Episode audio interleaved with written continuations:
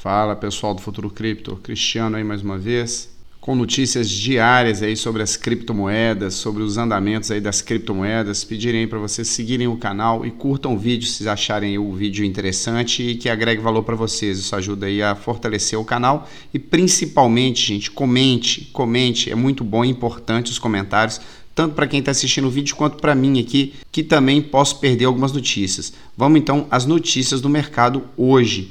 Market cap total aí caindo agora para 2,56 trilhões, com uma queda de 1,42%.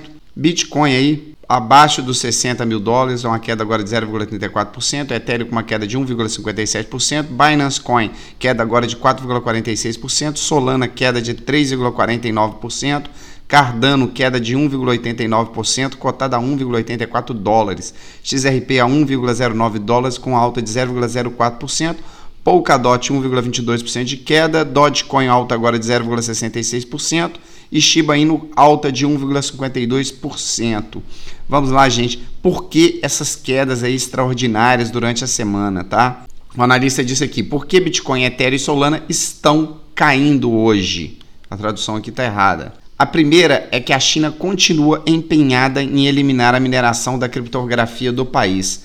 Também estamos vendo o dólar se fortalecer contra outras moedas fiduciárias e parece estar fortalecendo contra a criptomoeda também. Gente, essa notícia eu não acredito não, a volatilidade do dólar. Lógico, o dólar está realmente mais forte que as outras moedas, mas ela também não está forte. Eles colocaram aí quase 4 trilhões de dólares no mercado. Então a inflação é para todo mundo.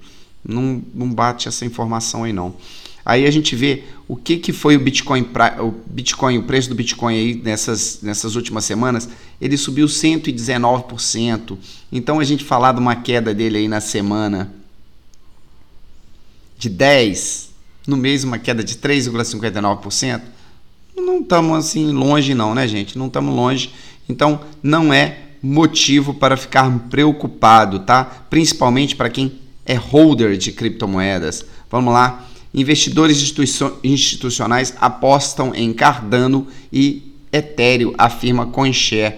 Eu tenho muita Cardano na carteira e Ethereum também, tá, gente? Vamos lá, ó. Em um novo relatório da CoinShare, a ADA quase empatou os influxos institucionais do Ethereum na semana passada, elevando o valor total acumulado no ano para 108 milhões. Os ingressos recém-registrados de Solana, Polkadot e XRP são 9,8 milhões, 5 e 3 milhões, respectivamente. São as três também que são colocadas aí na parte institucional, as pessoas acreditam, mas Ethereum e Cardano está muito além disso aí, tá, gente? Agora, outra notícia: Índia proíbe a criptografia como método de pagamento, mas regulamenta como ativo relatório. O governo Modi também proibirá a solicitação ativas de empresas de criptografia como anúncios. Comenta aí, gente, o que vocês acham dessa notícia? Para mim, continua sendo uma notícia bullish, tá? Ele não aceita a criptomoeda para ser transacionada, mas como ativo. Então, vai ter gente sim investindo também na Índia em criptomoeda. E os ativos, gente, vamos lá. O DeFi com certeza. Imagina o mercado antigamente quando não existiam moedas. A transação era: ah, eu tenho peixe, você tem banana. Só que eu quero água. O cara te pega a banana, transforma em água e me dá o quê? Me dá água em troca do peixe. Então, gente, é o que tiver no mercado. Se o Bitcoin ou as criptomoedas estiverem no mercado, mesmo não sendo transacionadas, uma hora ou outra elas vão começar sendo a princípio, lógico, de forma ilegal, e depois, de uma forma ou de outra, vai ter que se tentar legalizar. Isso eu digo na Índia, tá, gente? El Salvador já está utilizando aí e muito as criptomoedas. As autoridades também irão proibir a solicitação ativa de empresas de criptografia, incluindo, incluindo bolsas e plataformas, informou ET.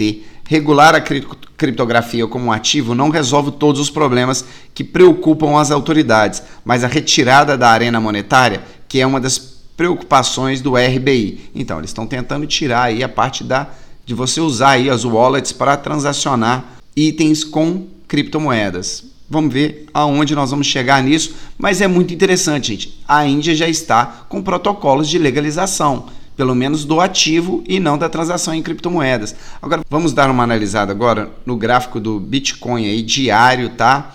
A gente vê aqui essa linha de suporte azul aqui, que está em torno de 57,800 mil dólares, é uma linha muito importante. O Bitcoin não pode bater e passar essa linha, porque senão a gente, a gente vem com outro suporte aí e não é interessante, tá? Se ela bater e voltar, nós vamos ver com o tempo aí o pessoal que está realmente realizando no mercado voltar a comprar, que está com preço excelente, e continuar aí o nosso rumo de alta do Bitcoin. E o Bitcoin é a principal criptomoeda aí que traz todas as outras aí para cima. Um abraço aí para todos.